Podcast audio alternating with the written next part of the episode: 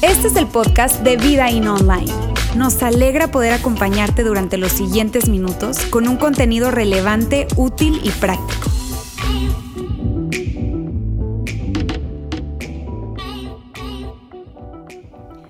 Hola, ¿cómo están?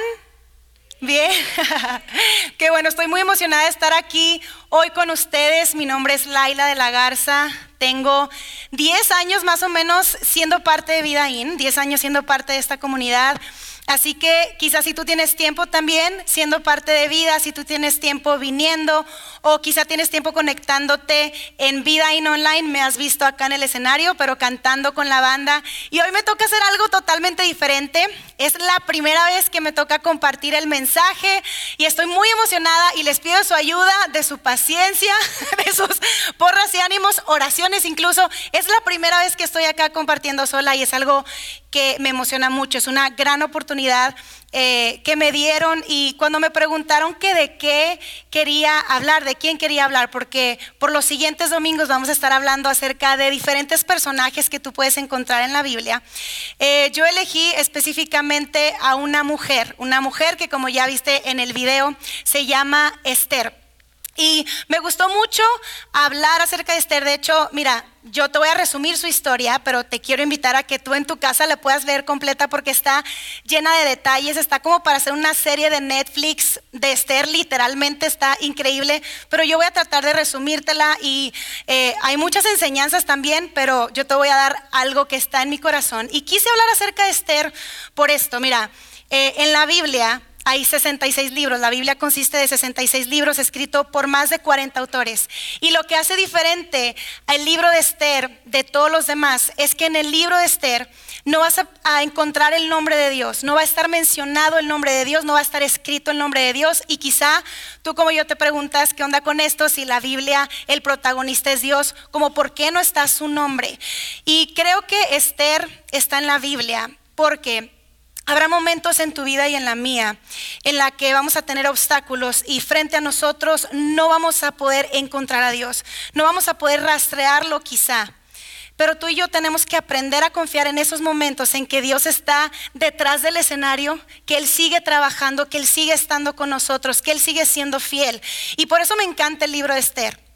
Eh, porque creo que, y quiero leerte esto, creo que hay momentos, habrá momentos en tu jornada de fe en donde no podrás ver a Dios, no podrás rastrear a Dios, pero deberás aprender a confiar en Dios. Y yo espero que al terminar este mensaje tú te vayas de aquí sabiendo que Dios está contigo en medio de este obstáculo que tú estás viviendo, que Él ha estado contigo en el pasado y que Él va a estar contigo el día de mañana, que Él siempre está, que Él es un Dios presente y que aunque Muchas veces no lo vemos. Sus huellas están en todas partes. Y es lo mismo en tu vida y es lo mismo eh, en la historia de Esther. Así que hoy quiero hablarte un poquito acerca de Esther y quiero hablarte de cuando la oportunidad toca tu puerta. Cuando la oportunidad toca tu puerta. Y, y quiero centrarme en esa palabra, oportunidad, porque... Esther fue una mujer a quien se le presentó una gran oportunidad.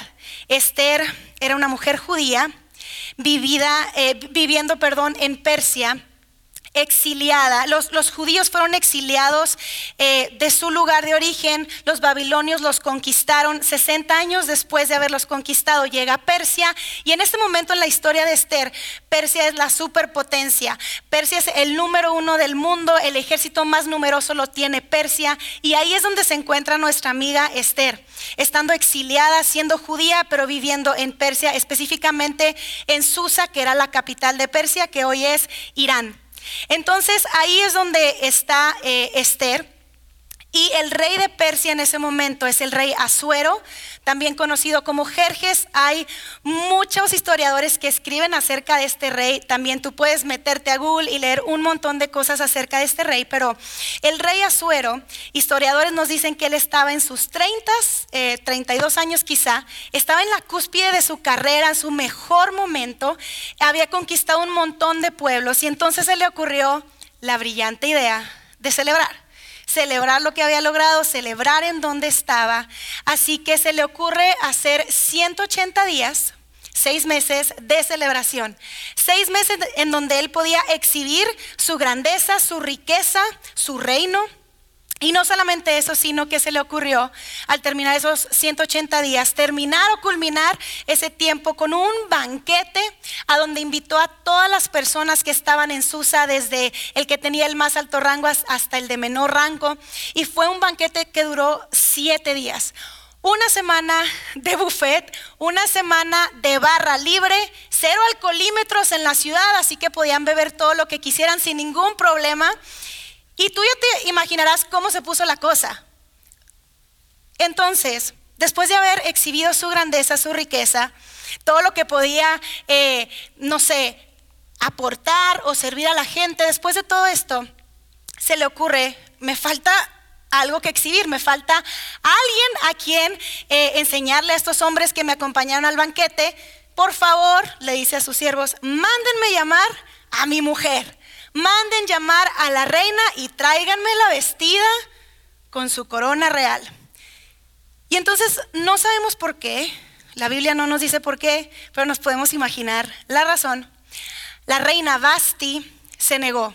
Basti dijo, no, yo no voy a ir ahí después de que están todos los hombres, después de siete días de estar tomados. No, no voy a ir, se negó. Esto enojó muchísimo al rey a tal grado que le dedicó una canción que hasta el día de hoy cantamos en nuestra generación, que dice, si no supiste amar, si se la saben la cantan. En online pueden escribir lo que sigue. Ahora te puedes marchar. La echó y dijo, ya, la, la, reina Esther no se vuelve a presentar delante de mí. De hecho, sus consejeros le dijeron eso. Él dijo, ¿qué dice la ley acerca de esto? O sea, me está rechazando. No, rey, no solo te está rechazando a ti, a todos los hombres. Esto está grueso. Ya, que no se presente delante de ti nunca más. Y no solamente eso, sino que, Rey, se nos ocurre hacer esto. Vamos a lanzar el primer concurso de Miss Universo. Ahí yo creo que se inventó.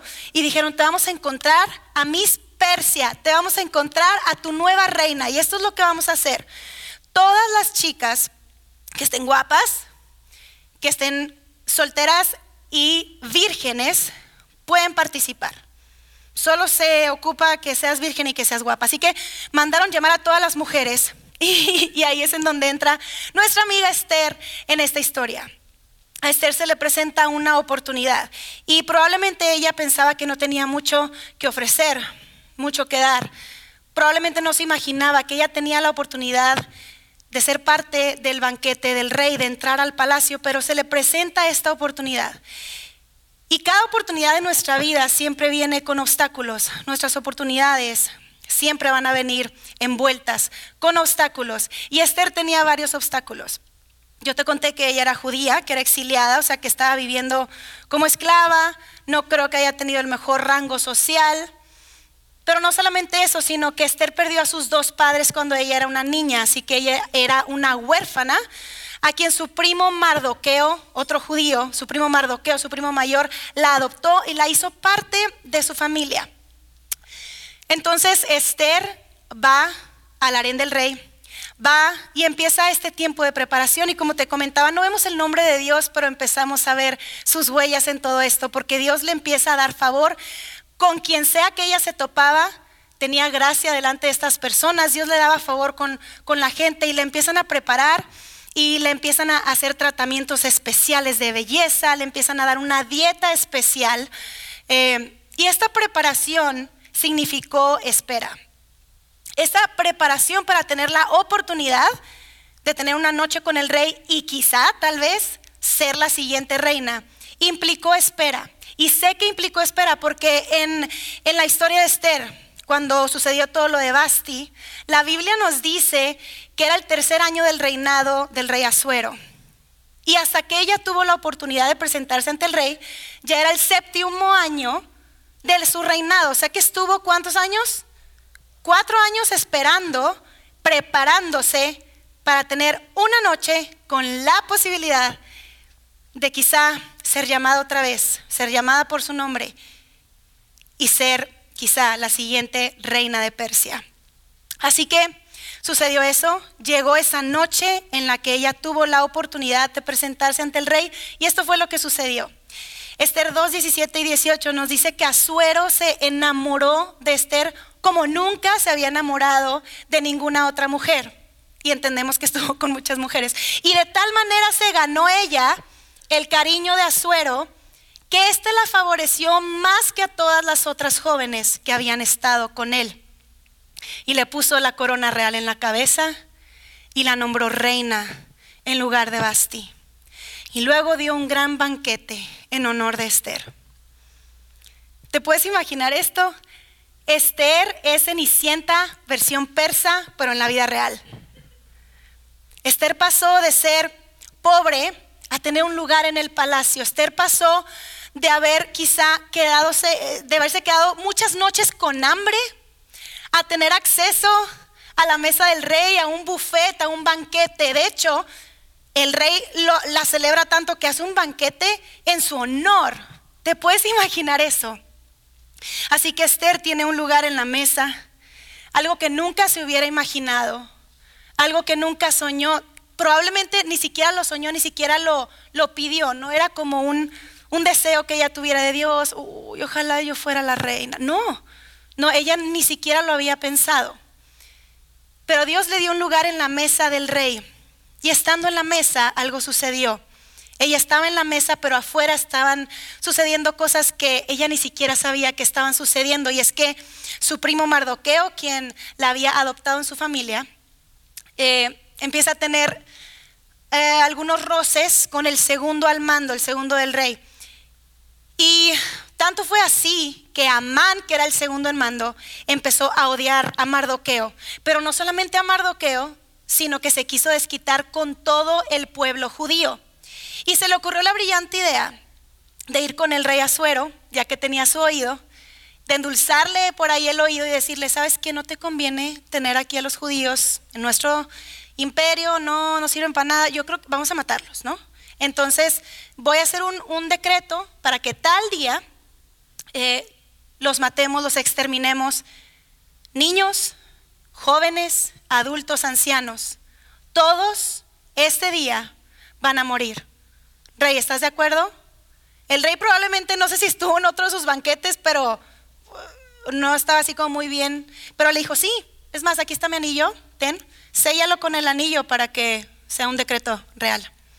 Entonces eso sucedió, Esther no tenía ni idea, ella estaba en la mesa disfrutando, celebrando, quizás seguía con sus tratamientos de belleza bien cómodo, ¿no? Eh, pero ella se entera que Mardoqueo está fuera del palacio y está muy triste porque Mardoqueo se entera de este decreto, sabe que van a matar a todo su pueblo y Esther manda a preguntar con sus asistentes, pregúntenle a Mardoqueo que está fuera del palacio que qué pasa.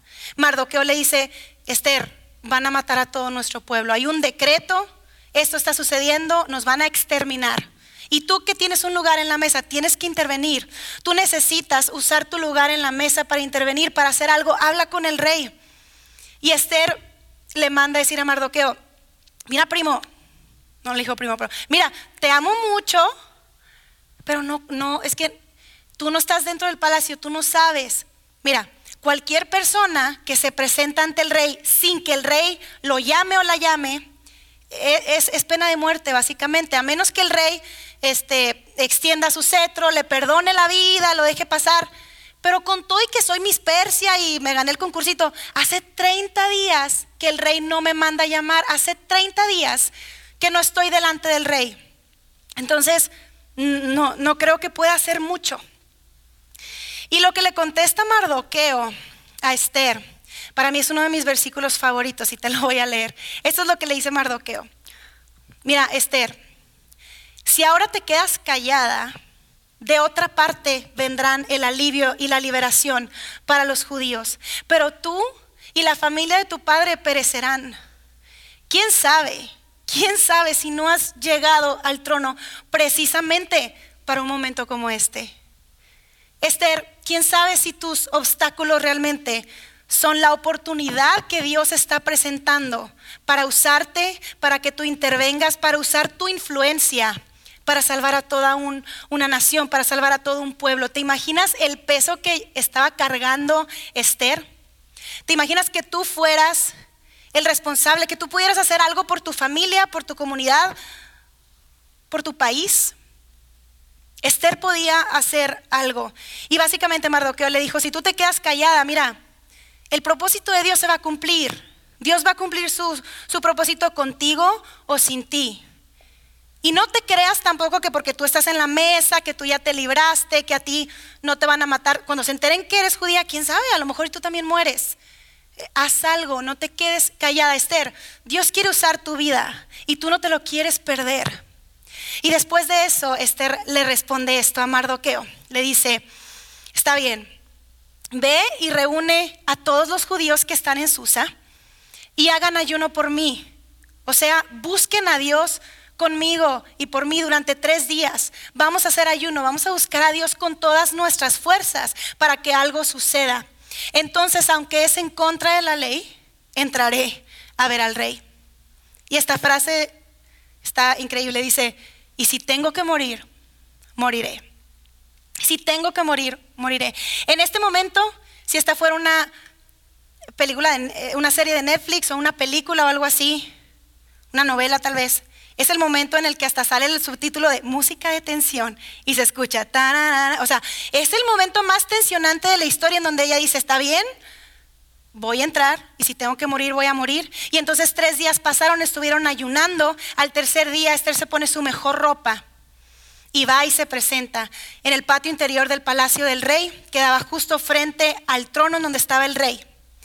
Y probablemente ella estaba callada, pero gritando por dentro, por dentro, Dios, dame favor, dame gracia. Yo creo que, estaba nerviosa, pero ella estaba caminando con una valentía que solamente le podía dar el saber que Dios estaba en ella, por ella, y que Él la estaba mandando, que Él la estaba usando para un momento como este. Y entonces ella se presenta delante del rey, el rey le dice, ¿qué quieres? Si es hasta la mitad del reino te lo doy, ¿qué quieres? Extiende el cetro y le perdona la vida y le dice, ¿qué quieres? Esther, ¿qué quieres? Y entonces Esther los invita a un banquete, no te voy a hacer la historia larga de nuevo, de verdad que hay mucho detalle, llega a tu casa, lee la historia por ti mismo, pero el punto es que invita a Amán, al enemigo de los judíos, invita al rey a un banquete que ella iba a dar para ellos. Y en ese banquete de nuevo estaban sentados Amán, el rey, y ella. Y ya después de que estaban comiditos y demás, le dice de nuevo el rey, Esther, ¿qué quieres? ¿Qué te puedo dar? ¿Quieres la mitad del rey? ¿Quieres una nueva joya? ¿Quieres una bolsa Louis Vuitton? ¿Qué quieres? ¿Qué, te puedo dar? Todo lo que quieras, que es un viajecito. ¿Qué quieres? Y lo que ella le contesta sacó de onda al rey totalmente y le dice, si me he ganado el favor de su majestad y si le parece bien, mi deseo es que me conceda la vida. Y para ese momento el rey estaba como, ¿Cómo? No, no, no. Yo, ¿cuál que me concede? No, ¿qué, ¿qué quieres? Y ella continúa diciendo, mi petición es que se compadezca de mi pueblo. Porque a mí y a mi pueblo se nos ha vendido, no para ser esclavos, que si no ni siquiera te molestaría, rey, se nos ha vendido para exterminio, muerte y aniquilación. Te voy a resumir de nuevo la historia. El rey se molesta demasiado con Amán de, tal punto o a tal punto que lo manda a matar justamente en una estaca que, que Amán había construido o había levantado para Mardoqueo, el primo de Esther. Entonces la historia está dando como unas vueltas muy interesantes.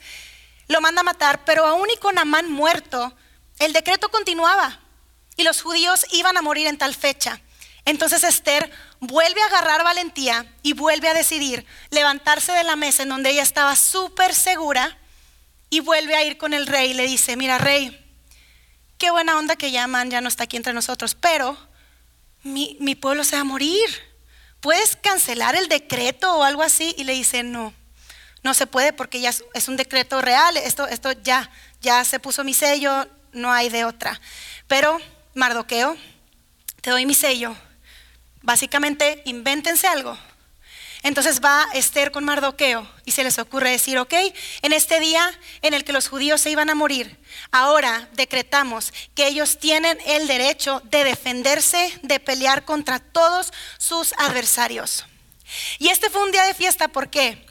Porque ese día los judíos se pudieron defender, lucharon contra todos sus adversarios, ganaron, la gente alrededor los veía e incluso tenía temor de los judíos, porque Dios les había dado tanto favor que su nombre se estaba haciendo cada vez más grande.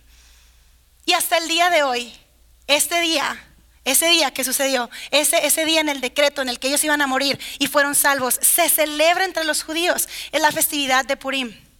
Se celebra hasta el día de hoy este evento que sucedió con Esther.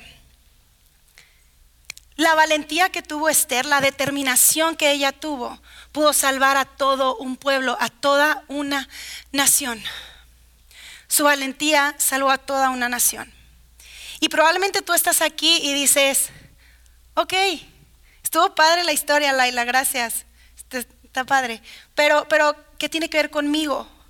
¿Qué tiene que ver esto que sucedió hace años atrás conmigo?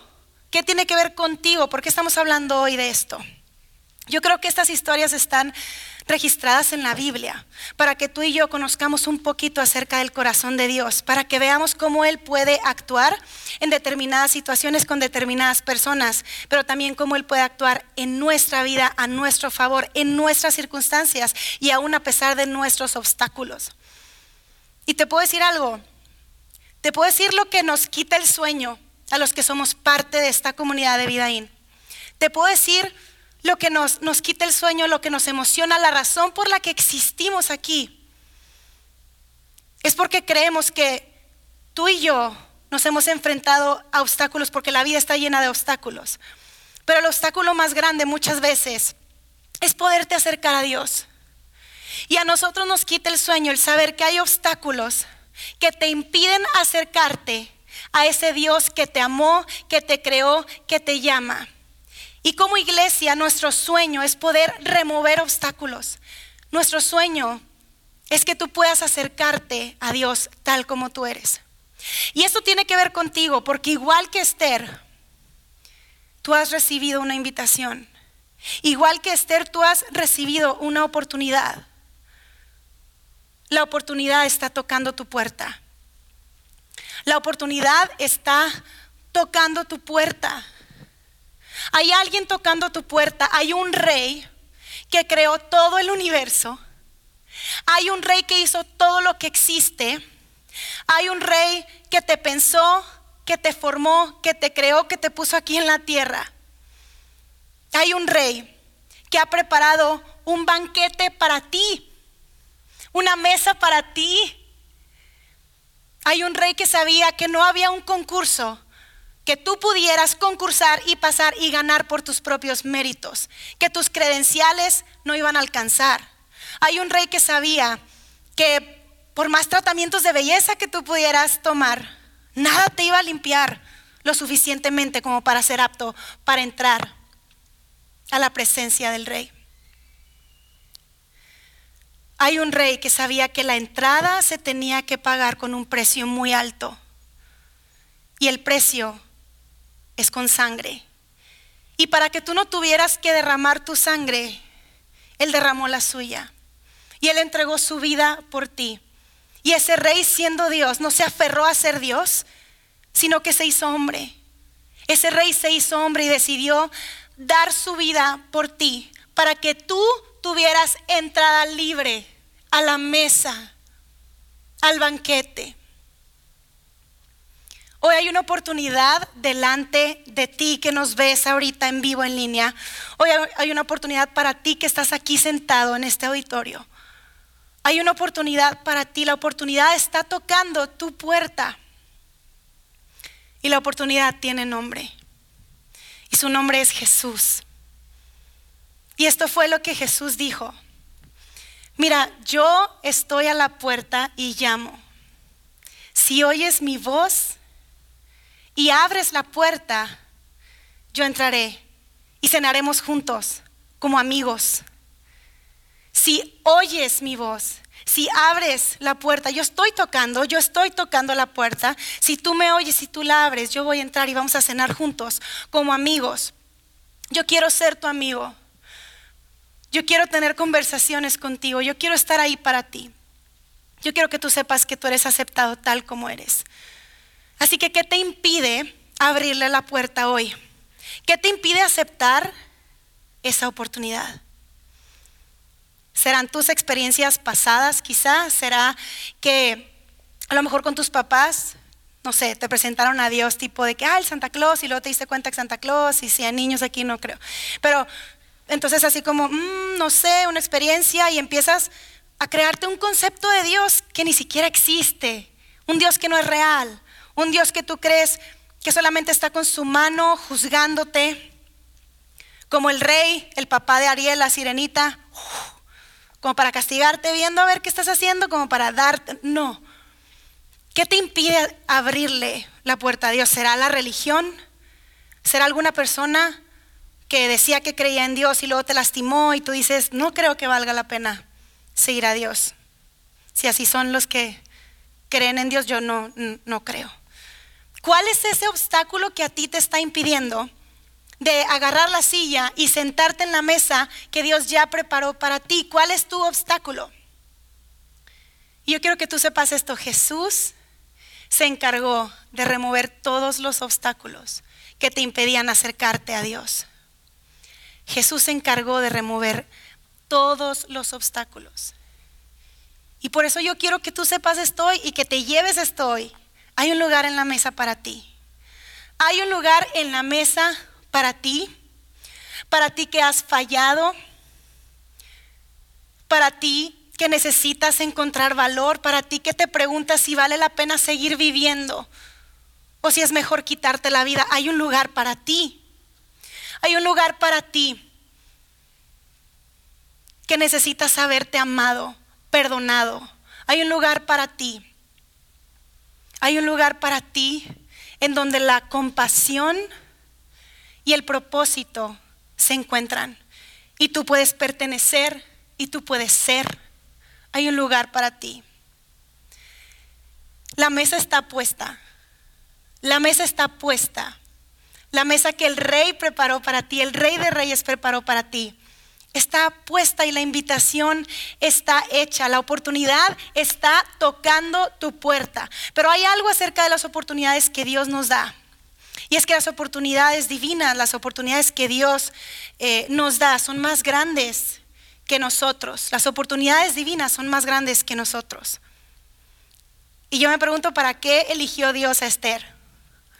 La eligió para que estuviera más cómoda porque pues pobrecita, exiliada y esclava. No, pues vamos a ponerla en el palacio. La eligió solo para eso.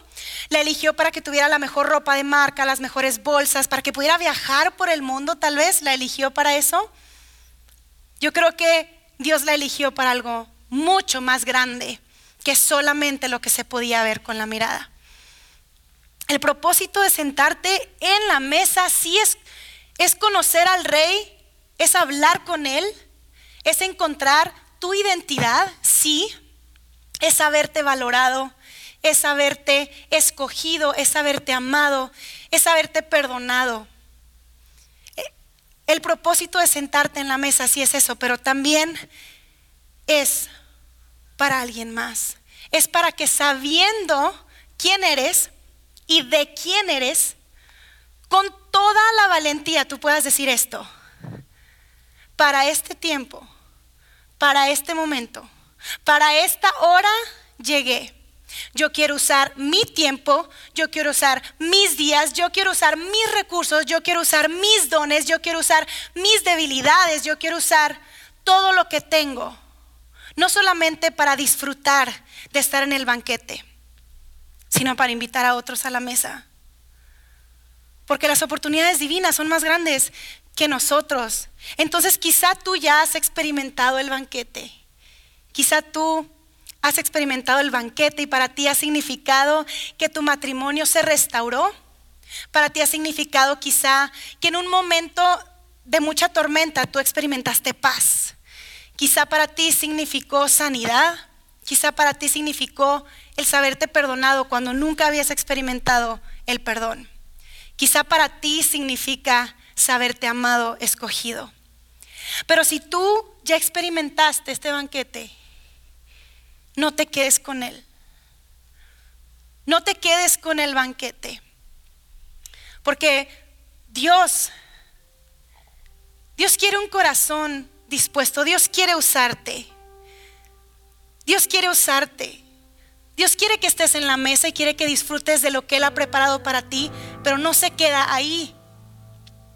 Él tiene algo más grande para ti. Dios quiere usar tu vida. Él quiere un corazón dispuesto, un espíritu con manos abiertas que dice, Dios, aquí estoy. Úsame a mí, considérame a mí, escógeme a mí para, para ese plan que tú tienes, para eso que quieres hacer, para esa historia que tú quieres contar. Úsame a mí. Dios quiere un corazón dispuesto, con manos abiertas, que dice, aquí estoy. ¿Qué vamos a hacer hoy? Es una nueva aventura. ¿Quieres que use mis recursos? ¿Quieres que use mi dinero? Mi reputación tal vez la voy a usar, vale la pena. ¿Quieres que use la enfermedad de mi hijo? La voy a usar. Mi matrimonio que está deshecho, lo voy a usar. Aquí estoy. Quiero usar todo lo que tengo porque vale la pena vivir una vida que no solo se trata de yo estar sentado en la mesa, se trata de más personas. Mi hijo de tres años Leonardo es un caso. Y tiene esta maña de que cuando yo le pido que haga algo, se sordea, se pone a cantar más fuerte y yo hablo más fuerte y él canta más fuerte. Y le digo, mi amor, por favor, haz esto. Ah, la, la, la, la. Mi amor, ¿puedes hacer esto? Eh, mamá, ¿podemos ver? Y yo, mi amor, te estoy pidiendo que hagas esto. Después de un rato que no lo hace, le digo, ¿sabes qué? No pasa nada, lo hago yo.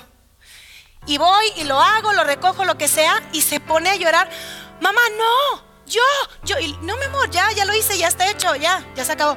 No, y tirado en el suelo y yo me identifico con él porque muchas veces Dios me pide que haga algo para lo que él ya me capacitó, pero estoy muy ocupada viendo Netflix, estoy muy ocupada escuchando voces que no son su voz, estoy muy ocupada con mi vista puesta en otras partes que no es puesta en Jesús. Y Dios te invita y me invita a mí a ser parte de su historia. Y yo tengo que entender, y tú tienes que entender, que si tú te quedas callado, que si tú no levantas tu mano, Él va a usar a alguien más. Él va a usar algo más. Porque su propósito y su plan se va a cumplir. Pero tú te lo vas a perder. Tú te vas a perder de ser parte de su plan. Y entonces vas a vivir una vida simplemente por vivirla. Te vas a perder del plan y de la obra que Él quiere hacer a través de ti. Él está escribiendo una historia y Él quiere que tú seas parte de esa historia. Dios nos invita a ser parte de su historia. ¿Por qué? Porque de nuevo las oportunidades divinas son más grandes que nosotros. Las oportunidades divinas son más grandes que nosotros. Así que no desperdicies, no desperdicies tus fracasos, no desperdicies tus debilidades, no desperdicies tu tiempo, no desperdicies tus recursos, tus talentos, no desperdicies lo que Dios puede hacer a través de ti y en ti. Porque si Dios es real y Jesús es quien dijo ser, cuando la oportunidad toca nuestra puerta, no nos lo queremos perder. Si Dios es real y Jesús es quien dijo ser, y yo creo que sí es, cuando Él toca nuestra puerta, no nos lo queremos perder. Si hoy estás aquí, si hoy tú estás aquí, si tú estás conectado, es porque Dios tiene un lugar en la mesa para ti. Él tiene una silla con tu nombre. Tú tienes un lugar en la mesa. Tú tienes un lugar en la mesa. Yo quiero que tú te lleves esto. Tú tienes un lugar en la mesa. Quizá es para que por primera vez digas sí, me quiero sentar, quiero tomar mi lugar. Por mucho tiempo muchos obstáculos me estuvieron impidiendo el acercarme y el tomar mi lugar, pero hoy estoy dispuesto, hoy estoy dispuesta. Hoy digo que sí, hoy yo quiero tomar ese lugar que el rey ya pagó por mí. Quizá también sea no solamente que tú tienes tu lugar en la mesa, sino sea una oportunidad para ti para saber esto. Tú puedes invitar a otros a la mesa. Tú tienes un lugar en la mesa, pero tú tienes la oportunidad de invitar a otros también a la mesa. Tú tienes un lugar en la mesa. Pero no te quedes sentado. Quizá este es el momento para que por primera vez te pongas de pie y decidas abrirle la silla a alguien más y decidas servirle a alguien más usando tus dones, usando tus talentos, usando tu tiempo, usando aún tus fracasos para que alguien más encuentre el camino, para que obstáculos sean removidos. Y por primera vez quizá vean a Dios diciéndole, te amo, te acepto, tengo un propósito para ti. Veo potencial en ti. Hay un lugar en la mesa para ti. Tu vida puede ser usada para que alguien más pueda encontrar su lugar en la mesa. Y hoy quiero orar por ti, que por primera vez quieres tomar tu lugar. Y quiero orar por ti, que por primera vez, estando en la mesa, estando en la silla, quieres ponerte de pie y decir, Dios, aquí estoy. Úsame a mí. Considérame a mí. Padre, gracias. Gracias porque tú nos escogiste antes de la creación del mundo. Y se nos hace tan difícil de pensar, pero tú ya nos habías pensado, tú ya nos habías escogido, tú ya tenías todo el plan trazado. Para alcanzarnos, tú ibas a dar a tu Hijo. Para alcanzarnos e invitarnos a tu mesa y pagar el precio. Tú te ibas a hacer hombre a través de Jesús y tú ibas a venir y tú ibas a pagar ese precio que nosotros no podíamos pagar. Gracias porque hoy tenemos un lugar en tu mesa. Y yo te pido por cada persona que el día de hoy por primera vez quiere tomar su lugar. Dios, para que tú hables a su corazón y selles en su espíritu la verdad de que tú eres su padre y ellos son tus hijos, de que su identidad está escondida en ti. Te pido por esas personas que por mucho tiempo no le han encontrado valor a la vida ni sentido a la vida quizá. Y que el día de hoy están pensando incluso con quitarse la vida. Te pido que esas personas puedan tomar la mejor decisión hoy que tiene que ver con sentarse a la mesa y empezar a descubrir su propósito en ti y una vida verdadera en ti. Te pido por cada familia que hoy quiere sentarse a la mesa Jesús, que tú te hagas presente de una forma muy especial. Y te pido por cada uno de aquellos que ya están sentados en la mesa, pero han estado en su zona de confort por mucho tiempo. Te pido que tú les des la valentía y el coraje que se requiere para ponerse de pie, tal vez por primera vez o tal vez para agarrar ánimo para servir a los demás para ser un medio a través del cual tu nombre, tu nombre sea famoso.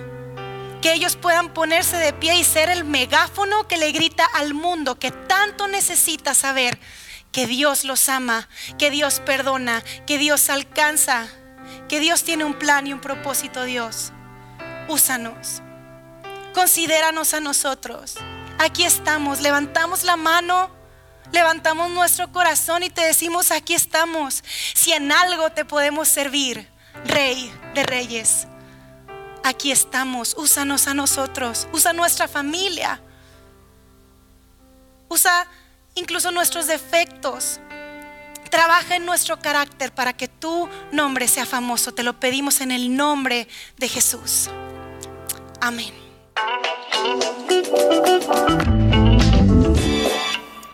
Sigue conectado a los contenidos de Vida In Online a través de nuestro sitio web y de las redes sociales.